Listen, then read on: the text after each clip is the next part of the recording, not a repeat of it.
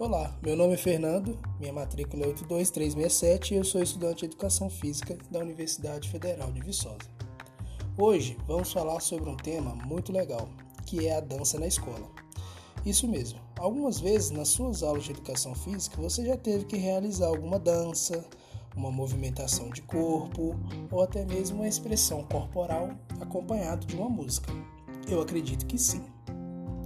Pois bem, Hoje vamos falar um pouco das danças folclóricas do Brasil.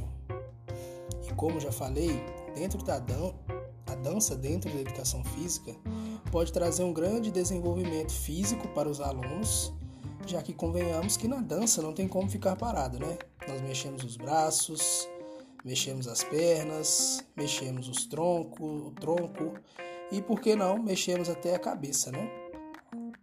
Tudo isso pode levar a um ponto muito importante durante o desenvolvimento dos nossos alunos, que é a formação de uma consciência corporal da criança, que é muito importante para conhecermos o nosso corpo. No Brasil, existem muitas danças folclóricas. Elas fazem parte do componente cultural da sociedade. E todas elas é, representam muita tradição e costumes de diversas regiões do país. Geralmente são letras simples, animadas e bastante populares. Nós podemos citar algumas muito conhecidas, que são as quadrilhas de festa junina, a ciranda, que é aquela dança em roda, o bumba meu boi e até mesmo o samba, que é uma dança folclórica. Essa certamente já vivenciamos na escola, fora dela e muitas vezes dentro da nossa aula de educação física. Por isso, hoje, dentro da nossa área, a dança ela se torna algo divertido, que traz conhecimento de outras culturas, porque a dança ela é um movimento coletivo, mas que cada um tem sua individualidade e forma de expressar durante a dança. Mas nós, professores, não precisamos nos prender a isso, somente às danças folclóricas ou os costumes e tradições. Claro, devemos respeitar.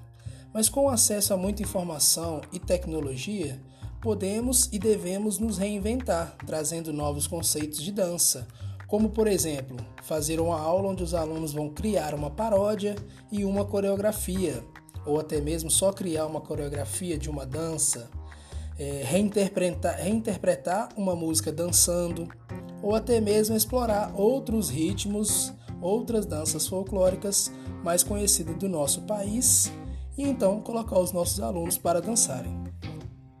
Portanto, acredito que necessitamos ser mais criativos e estimular os nossos alunos a dançarem mais, se divertirem mais e se conhecerem mais legal? Então, agora que sabemos um pouquinho sobre as danças folclóricas na escola, por que não começar a aplicar em nossas aulas de educação física? Até porque dança é movimento, dança é expressão corporal, dança é educação física.